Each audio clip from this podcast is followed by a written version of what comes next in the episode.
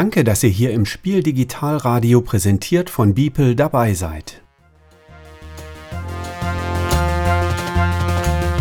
Ja, hallo zusammen. Hier spricht Solo Manolo und ich möchte heute mal ein bisschen was zu Jaws of the Lion erzählen, dem jüngst erschienenen Ableger, würde ich sagen, des Mega Monster Dungeon Crawling Hits Gloomhaven.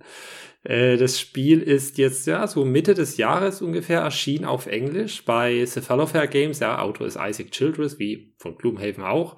Und ähm, wird natürlich jetzt auch von Feuerland wieder lokalisiert und wird dieses Jahr noch erscheinen, voraussichtlich. Also ich glaube schon im November oder so, glaube ich, war aber angekündigt. Genau, und ich hatte ja in meinem eigenen Podcast schon mal ein bisschen was dazu erzählt, zuerst eindrucksmäßig und jetzt möchte ich mal einen Schritt weitergehen und habe mir zu diesem Zweck auch jemanden mit ans Mikro geholt, der das Spiel schon deutlich häufiger gespielt hat als ich. Und zwar ist das der Peter. Hi Peter. Ja, hallo. Äh, genau, ich bin der Peter, Einzelne kennen mich vielleicht aus dem Beeple Slack, da bin ich aktiv unter Friendly Ties. Wie kommt der Name eigentlich, Friendly Ties?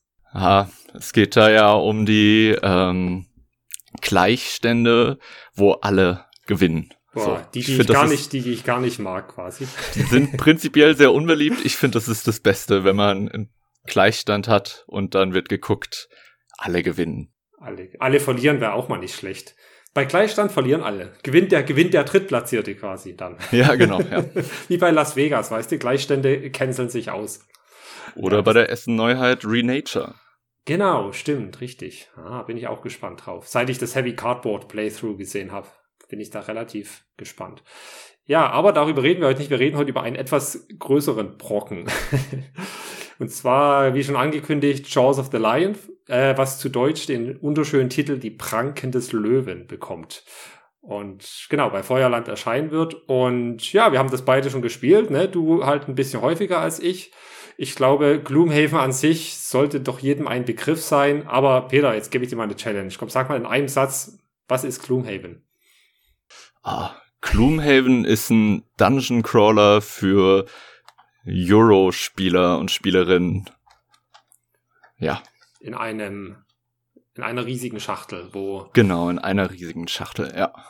Viele andere große Spieler auch reinpassen würden. Definitiv, äh, vom, ja. Vom Volumen her und so. Aber eine sehr gut gefüllte Schachtel.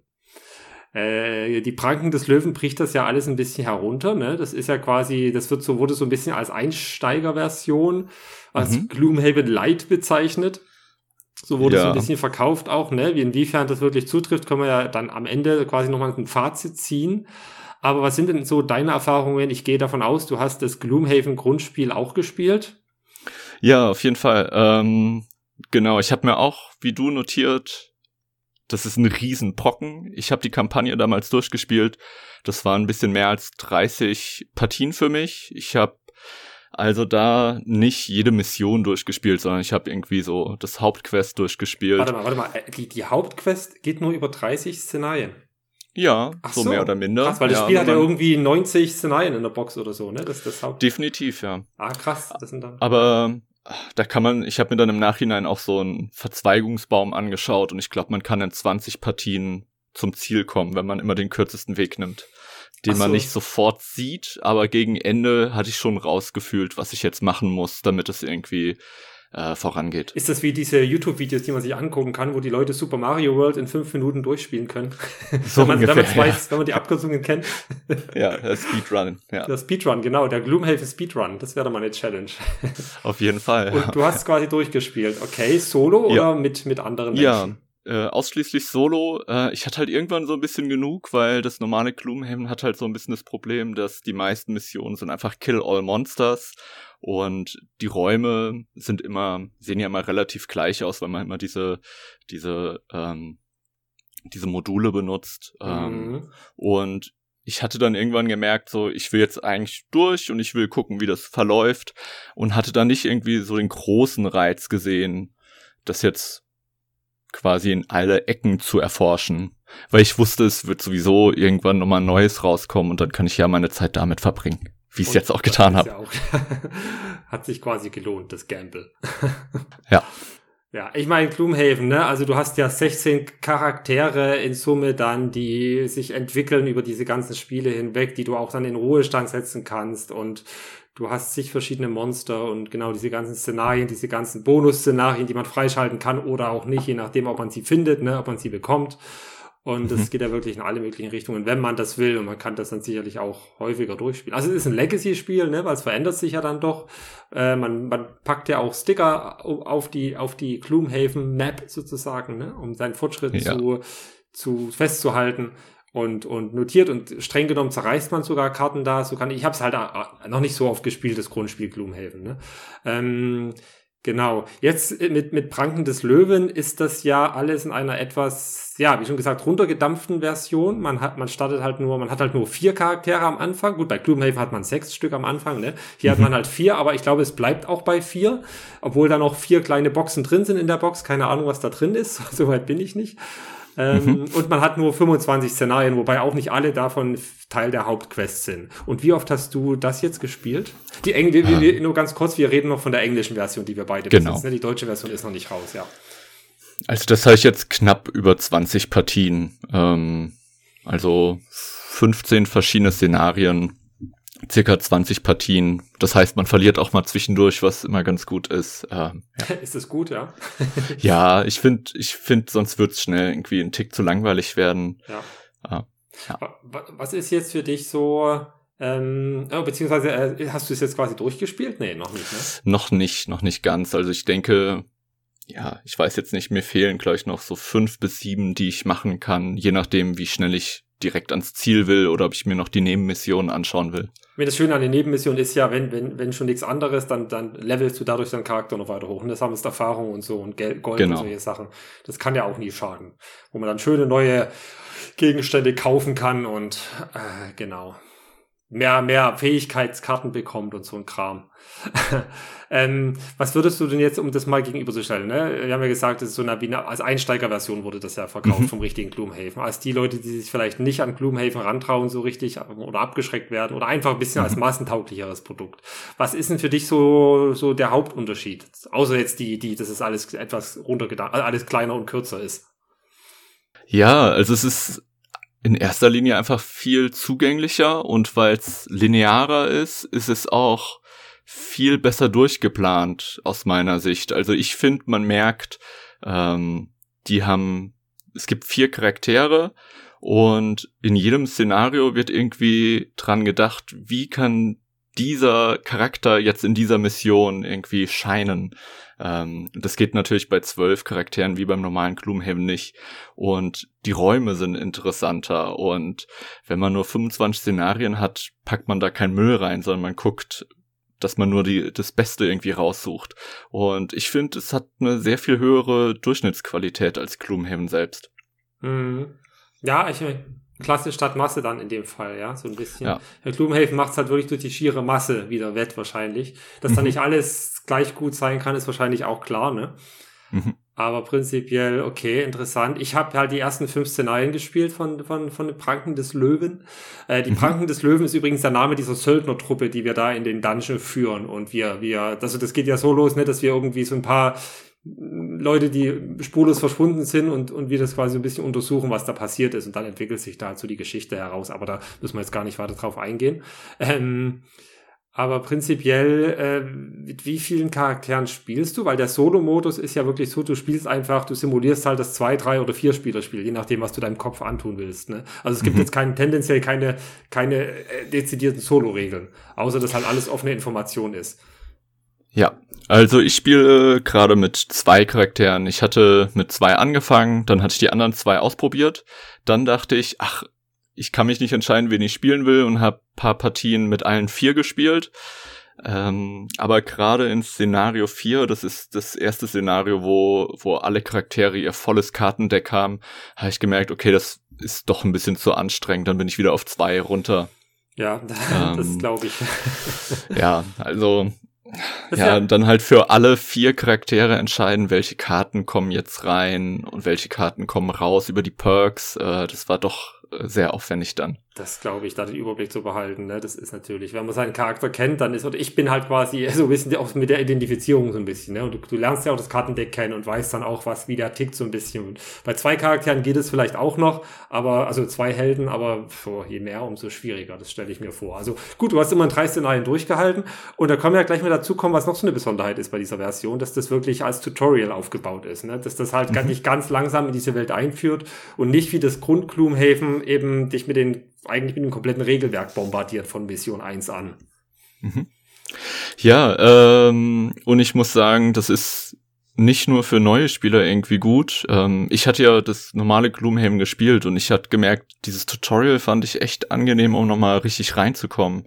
Ähm, einfach um nochmal die Karten zu lernen. Es ist ja auch sehr geschickt, dass man am Anfang erstmal ein ganz anderes Kartendeck hat und äh, erst ab Szenario 4 hat man die eigentlichen Karten. Ähm, und es war jetzt auch nicht geschenkt oder so. Es waren jetzt keine ganz leichten Missionen. Ähm, ich fand auch, das zieht ziemlich schnell an. Also klar, Mission 1, um die zu verlieren, da muss man schon viel missbauen. Ne? Das geht eigentlich. Mhm. Ist schwierig, aber, aber, aber prinzipiell, und du hast ja wirklich, genau, du hast nur ein paar Karten, ich glaube sechs Stück oder so, und da stehen auf den Karten auch nochmal die Aktion, die du machen kannst, dann nochmal in so extra blauen Kästen, Textkästen nochmal detaillierter erklärt auf der Karte drauf. Ne, dieses Deck, das tauschst du dann irgendwann aus gegen das richtige Deck auch in, in Szenario 3 oder 4. Und dann ne, machst du mit den normalen Karten, wo der Text nicht mehr draufsteht äh, weil du es nicht mehr brauchst einfach. Aber das ist halt echt cool, dass die für diese ein, zwei Missionen, die man das so braucht, extra dieses Kartendeck auch angefertigt haben, ne? diese Basiskarten. Ja, mega gut. Also von Videospielen ist man das ja gewöhnt, dass ja. da so ein Tutorial gibt und da hat man immer am Anfang Pop-ups, äh, das sind ja quasi dann diese kleinen Kästchen auf den Karten. Genau. Ähm, ich meine, in Brettspielen wurde es ja auch schon versucht von der Fast-Forward-Reihe von Friedemann Friese oder sowas.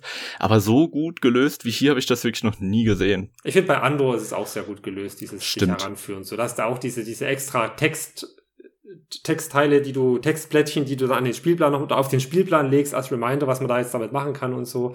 Das hast du ja auch, ne? Das ist ja auch eine der coolen Elemente von, von die Pranken des Löwen, dass du keine Spielpläne dir mehr aus verschiedenen Teilen zusammensetzt, sondern du hast ein Szenariobuch und spielst in ja. diesem Buch halt, ne? Und da hast du halt auch viel mehr Möglichkeiten, den Spielplan individueller zu gestalten, also als Designer. Und du kannst auch weiter so, so Regel, Regel-Reminder quasi ranschreiben, richtig auf die entsprechende, in, also in dem Buch auf der Seite, wo du gerade spielst. Und das haben sie ja dann bei den ersten Szenarien auch gemacht. Bitte dran denken, das ist hier eine Falle, das bedeutet das und so.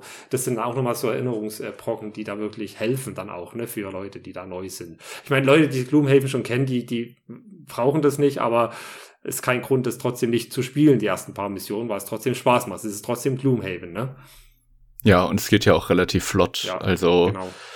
ja.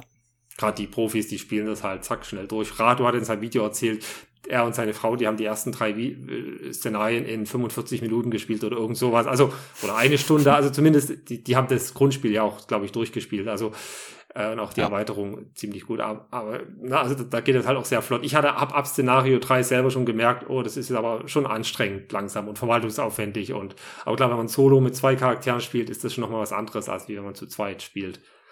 Definitiv. Ähm, aber ja, was gibt's noch für Unterschiede, ähm, für Hauptunterschiede? Also du hast das, du hast die Map, also das Szenariobuch, du hast ein erweitertes Szenariobuch, damit du den Spielplan dann auch für die späteren Missionen erweitern kannst sozusagen, ne? dass du dann noch zusätzlich was ranlegst, weil die Missionen werden natürlich auch immer komplexer. Ja, äh, insgesamt dann halt über dieses äh, Szenariobuch, das zweite, es gibt ja insgesamt vier Bücher. Das war ja bei Gloomhaven auch anders. Also es gibt ja das Learn to Play Buch, das Glossar, das normale Szenarienbuch und dieses Ergänzungsbuch. Mhm. Und ich finde, das ist echt gut gelöst. Also ich merke, ich muss ja schon zwischendurch mal ins Glossar schauen, um nochmal Details irgendwie nachzuschauen. Ähm, und das ist schon bis auf die ungenutzte letzte Seite sehr gut genutzt. Also die letzte Seite ist irgendwie blank und da hätte man ja irgendwas hinpacken können. Ähm, Checkliste das wurde nicht genutzt. Das habe ich halt auch genau. gemerkt. Ich habe das ja äh, irgendwie, ich hatte die ersten vier Missionen gespielt oder ich sage mal Missionsszenarie. Ich meine das gleiche damit. Ja, ne? klar. Und dann hat dann habe ich es halt ein zwei Monate liegen lassen und jetzt habe ich halt als Vorbereitung auf die Aufnahme das fünfte Szenario gespielt und da musste ich mir auch die Regeln nochmal anlesen und mir die selber so zurechtsuchen, weil in dem in dem Learn to Play sind die natürlich natürlich alle vermerkt, aber die kommen halt so nach und nach rein. Das heißt, ich musste bei jedem Szenario gucken, so was kommt denn, ah, hier kommen jetzt die Stadt-Events dazu, ah, hier kommen jetzt die, äh, äh, weiß ich nicht mehr dazu und also ne, das, wäre schön, so eine Übersicht zu haben, genau so, ne, was, was alles ja, was alles äh, relevant ist. Das hat man halt wirklich nicht. Das ist so ein kleiner Nachteil. Aber das gibt es natürlich auf Boardgame Geek mittlerweile schon, oder? Auf jeden Fall, genau. Äh, da gibt's ganz weit oben ähm, in der File-Section ist hat ganz viele Daumen, äh, so eine kleine Checkliste. Ich benutze die nach jeder nach jeder Partie, ähm, weil es spielt ja eine Rolle, ob man zuerst sein City-Event macht, wo man vielleicht bestohlen wird mhm. und dann kauft, ähm, oder andersrum als Beispiel. Wie rum ist denn richtig? Ähm, zuerst City-Event, danach ja, okay. kaufen. Genau, also erst lässt man sich beklauen und dann kann man sich das nicht mehr leisten, was man. genau, was man so wollte. muss es sein. Ja. ja. Das hatte ich auch noch nicht. Habe ich durch so ein Stadtevent halt eben ne, so eine extra Mission freigeschalten. Und ähm, das war nicht, das war Zufall halt, ne? Weil keine Ahnung, du hast das, das, das Stadtevent, nach jeder erfolgreichen Mission hast du halt so ein Stadtevent, wie im normalen Gloomhaven. Nee, da gab's Road-Events und City-Events, ne? Genau, ja. Die Road-Events passieren immer, wenn du zu einem, wenn du ein neues Szenario startest und die Stadt-Events nur, wenn du nach Gloomhaven zurückgehst. Ne? Ja. Und in dem Spiel bist du ja immer in Gloomhaven. Das spielt ja komplett in Gloomhaven. Ne? Und du hast auch wieder diese, diese Karte, ähm, wo du dann die Sticker drauf pappst von den Missionen, die du geschafft hast und dann auch abkreuzt. Aber das ist wirklich die Karte von Gloomhaven. Auch sehr schön illustriert natürlich. Genau, also hast du diese City, diese Stadt-Events und die machst du nach einem erfolgreich bestrittenen Szenario. Und da kannst du halt, ja, da habe ich halt dann durch Zufall eben ne, ein, ein weiteres Bonus-Szenario freigeschalten und das war, manchmal ist es halt nur so fünf Gold, wo du denkst, oh, das hätte sich jetzt nicht gelohnt. Das weißt du ja immer erst, nachdem du dir diesen, na, es sind so Schatztruhen dann immer, ja, ne? Nachdem du dir die Schatztruhe geholt hast, dann weißt du erst, was da überhaupt drin ist. Also. Ja, also ein Szenario freischalten ist sicherlich irgendwie das Coolste. Also da hatte ich auch schon welche gefunden. Ich will ja nicht zu viel spoilern, aber ähm, die Mission hat mich richtig umgehauen. Die war super, super gut umgesetzt. Ähm, auf eine kreative Art und Weise. Und die nur über so ein City-Event zu finden, ähm, War das die, birgt ja gewisse Gefahren. Also ich hoffe, die, die bekommt jeder. War das die Misplaced Goods? Äh, die habe ich auch schon. Nee, hier das ist äh, die Hatchet, die Hatchet-Mission. Apropos Hatchet, also wir können ja mal über die Helden sprechen, weil die sind ziemlich cool, glaube ich. also immer die Helden beim die Helden beim Grundspiel Gloomhaven, das waren auch schon so, das waren nicht so diese Standardhelden, sondern die haben schon so, ne, so jeder so sein individuelles Ding. Aber hier ist es auch noch mal spannend, dass dass dass, dass sag ich mal, dass, dass dem Isaac trotzdem noch so viele coole neue Heldenideen einfallen, sage ich mal. Und der welcher ist dein Lieblingsheld und wieso ist es Hatchet? Ja, ich glaube, jeder mag Hatchet. Also, das ist so, Hatchet hat seine Axt und mit Hatchet macht man immer den gleichen Loop, aber der macht so viel Spaß. Also, man wirft seine Axt, macht 100 Schaden. Also, ich habe wirklich schon, ich glaube, 18 Schaden war bisher das Maximum, was ich mit dem gemacht habe, über so eine doppelte Schadenkarte. Und dann läuft man dahin und sammelt wieder seine Axt ein. Genau, die und Axt bleibt ja so lange im Gegner stecken, sozusagen, bis man, bis, bis der Gegner tot ist. Dann kann man sie wieder aufsammeln. Das, der, hat halt seine, der hat halt seine Lieblingsaxt und wenn er die wirft, dann macht er mehr noch zusätzlichen Schaden. Das ist, ist halt, ja, das ist halt der Fernkämpfer auch, ne, von den Vieren. Ja, und wenn der, wenn der Gegner ähm, irgendwie dann noch überlebt hat und mit der Axt rumläuft, dann gibt's Karten, dann kann man noch mal eine Axt hinterher werfen und die macht, macht besonders viel Schaden genau. oder man kann sich neben den stellen und die Axt rausreißen und macht dabei Schaden und hat wieder seine Axt, äh, obwohl der Gegner noch gar nicht tot ist. Also ähm, der ist schon super witzig und was mir bei Gloomhaven 1 immer gefehlt hat, meine ganzen Charaktere waren immer arm.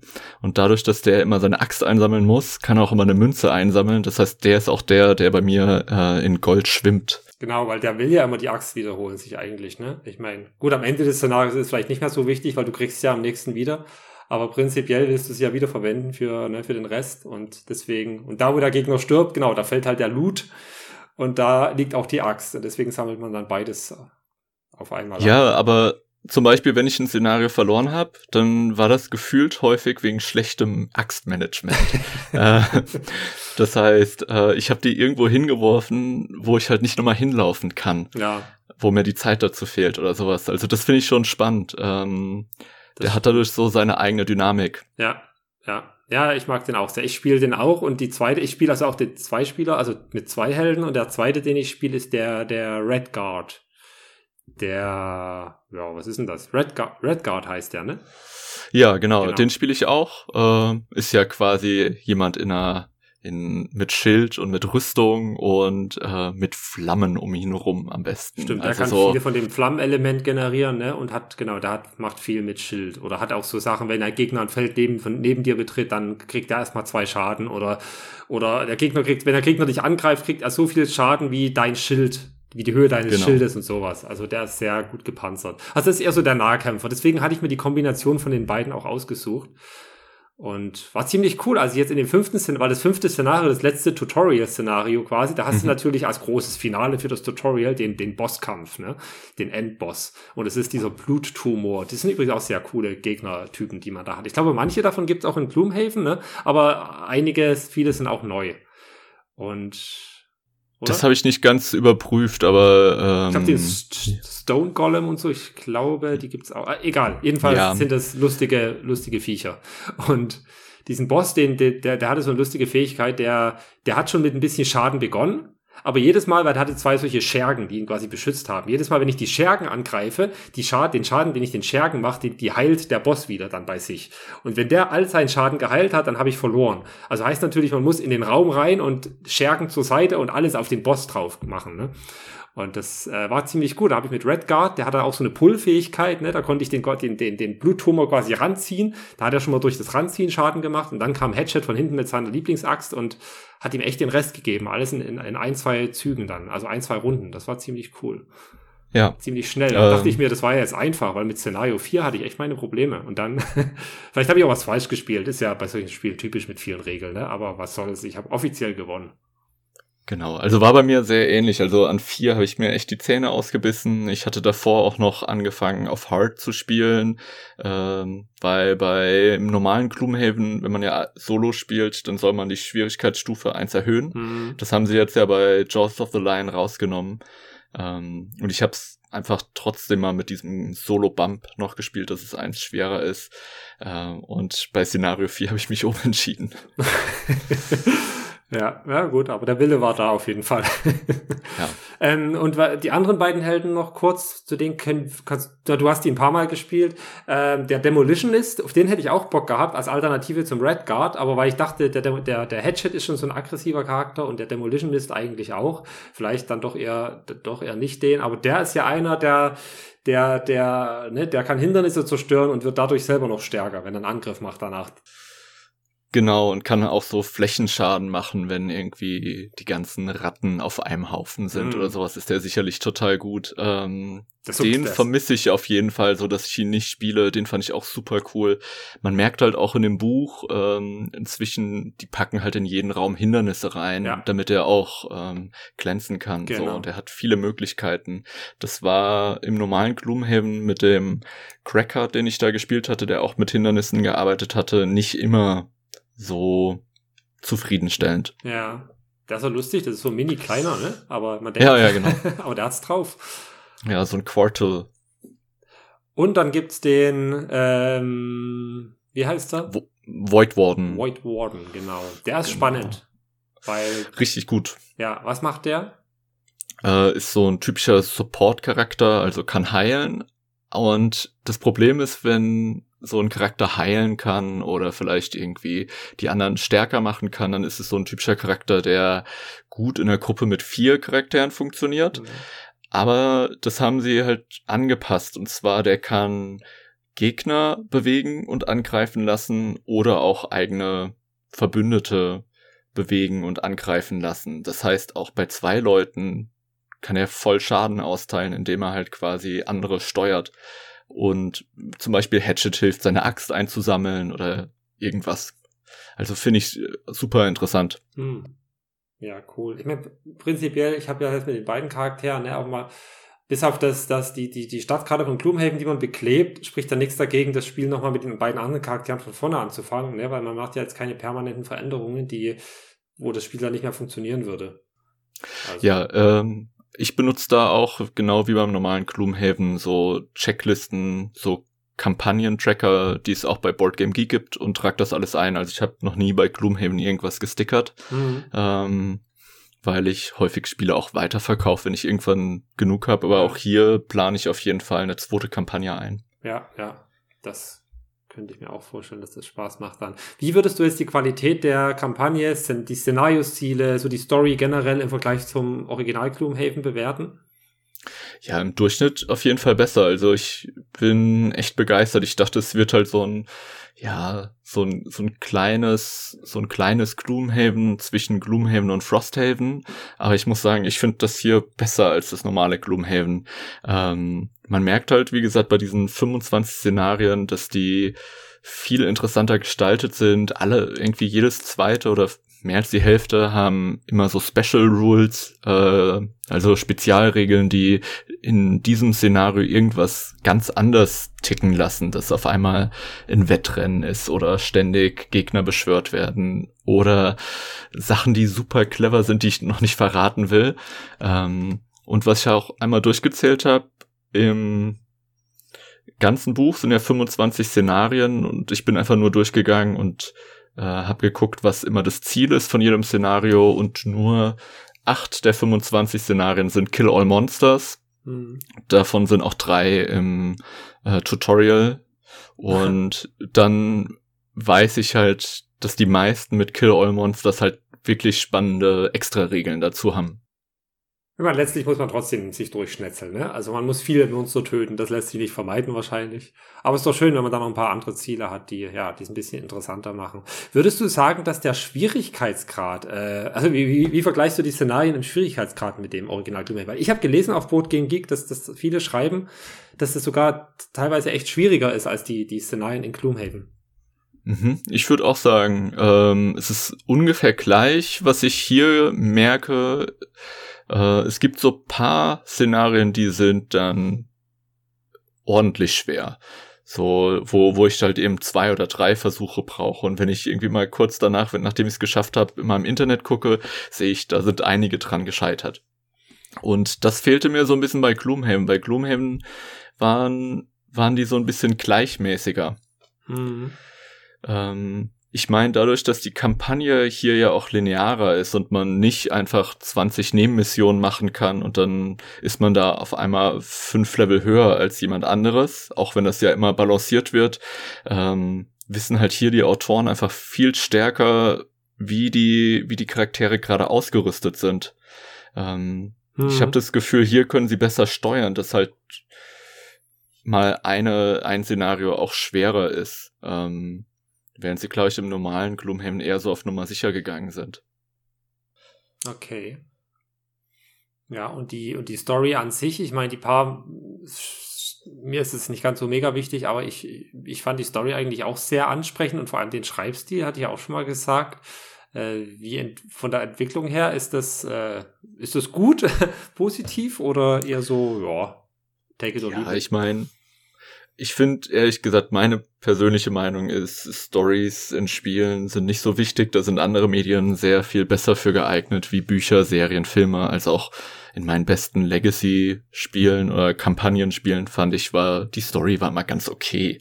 Ähm, ich finde hier ein, ein Vorteil ist, bei Gloomhaven hatte ich irgendwann vergessen, um was es geht. Und hier, das ist irgendwie so ein bisschen geradliniger und dadurch weiß ich genau, um was es geht. Und das hilft. Ähm, es gibt, es werden weniger Namen in, ins, ins Boot geschmissen, ja. so dass man halt auch immer weiß, wer jetzt Roland ist oder sowas. Mhm.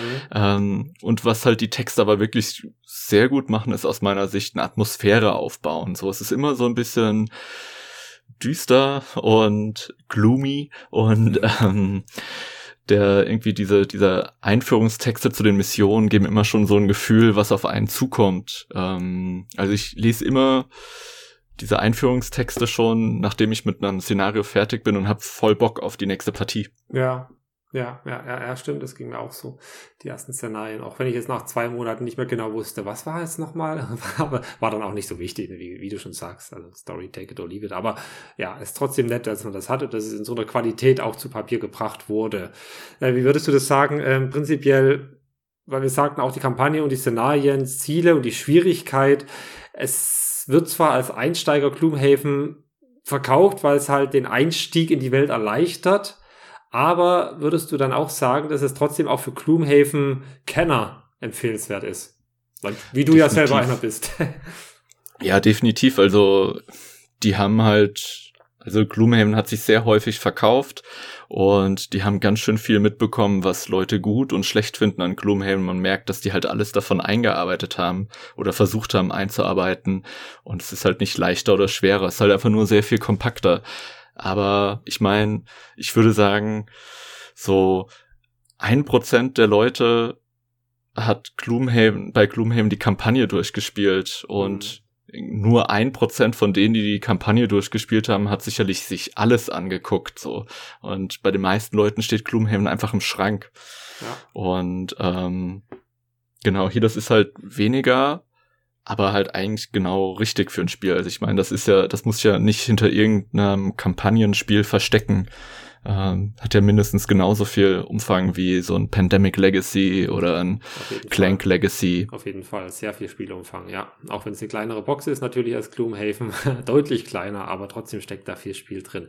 Und man darf ich stehe immer noch dazu, das ist einfach, das ist nicht, das hat nicht weniger Regeln, das Spiel, das darf man auch nicht vergessen. Es ist trotzdem nach den drei, vier, fünf Missionen, ist es zu 98 Prozent mindestens, ist es einfach Gloomhaven, ne?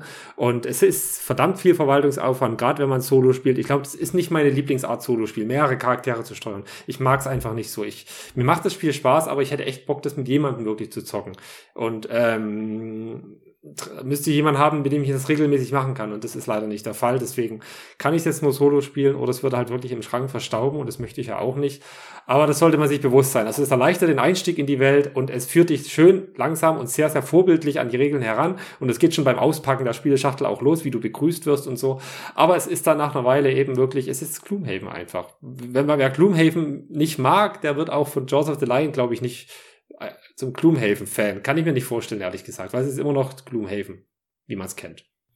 Auf jeden Fall, ja. Okay. Äh, abschließend kann man noch sagen, du hast ja auch noch, äh, glaube ich, sogar mit Jaws of the, also mit dem Pranken des Löwen, wenn man mal beim deutschen Titel bleibt, mhm. deinen Bruder zum Solo-Spielen gekriegt, ja?